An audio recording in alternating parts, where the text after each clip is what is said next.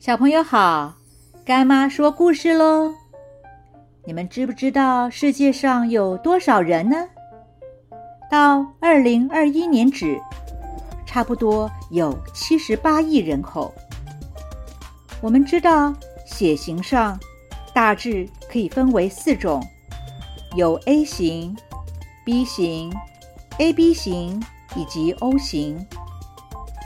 针对每一个人的生日。也分出了十二个生肖以及十二种星座。孔子呢，也帮我们做出了四种分类。第一种人，天生就知道的人；第二种人，是通过学习才知道的人；第三种人，是遇到困难才去学习知道的人；第四种人，是遇到困难。仍然不去学习的人，第一种人啊，几乎是比天才还要厉害的人。这种人呢，应该是属于先知、预言家那一种。世界上这样的人应该是非常非常少的少数。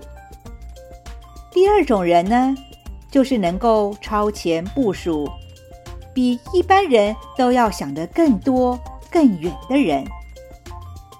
这类型的人呢，通常是科学家、发明家之类的。在没有电灯的年代，大家是靠蜡烛来照明的。一直到爱迪生发明了电灯泡，才把这个世界都照亮了起来。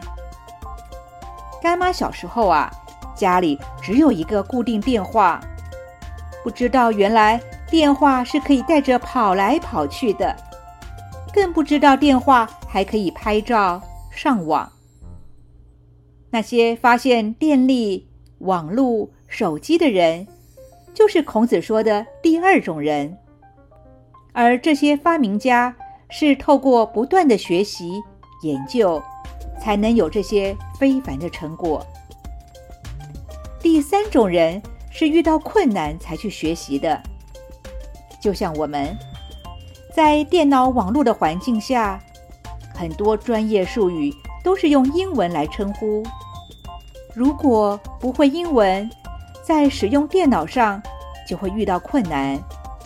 所以我们要学习英文，才能够轻轻松松的使用电脑。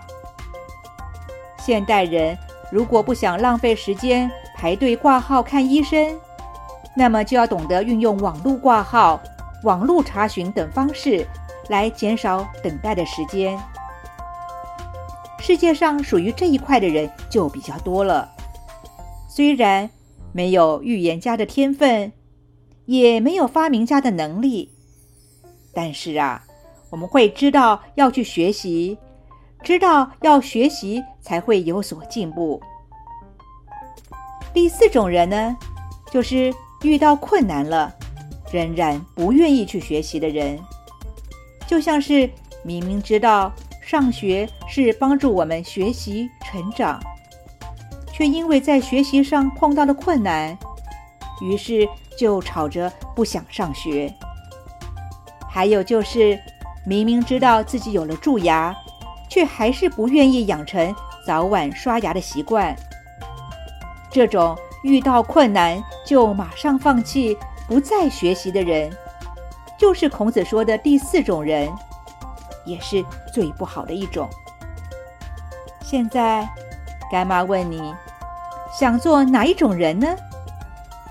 今天的故事就说到这儿，我们下次见喽。